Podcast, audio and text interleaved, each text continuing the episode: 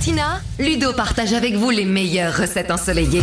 Bon d'accord, c'est la rentrée, mais nous sommes encore au mois d'août, donc on a le droit de se faire plaisir et de prolonger l'été dans notre assiette. Vous serez d'accord avec moi, je l'espère. Alors ça tombe bien, parce que je vous ai rapporté une délicieuse recette de chez ma Tati Suzanne, des moules à la provençale.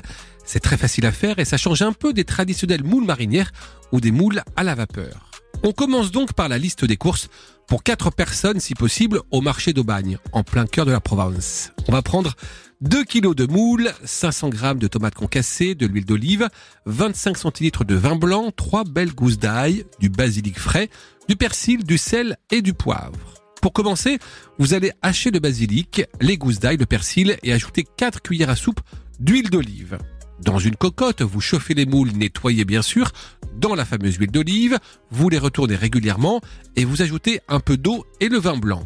Vous couvrez, vous laissez cuire 5 minutes jusqu'à ce que les premières moules s'ouvrent délicatement.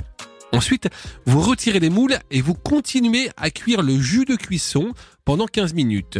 Et puis toujours sur le feu, vous ajoutez les tomates ainsi que la préparation hachée de basilic, ail, persil et huile d'olive. Avant de servir, vous versez la sauce bien chaude sur les moules et vous vous régalez en dégustant tout ça avec les doigts.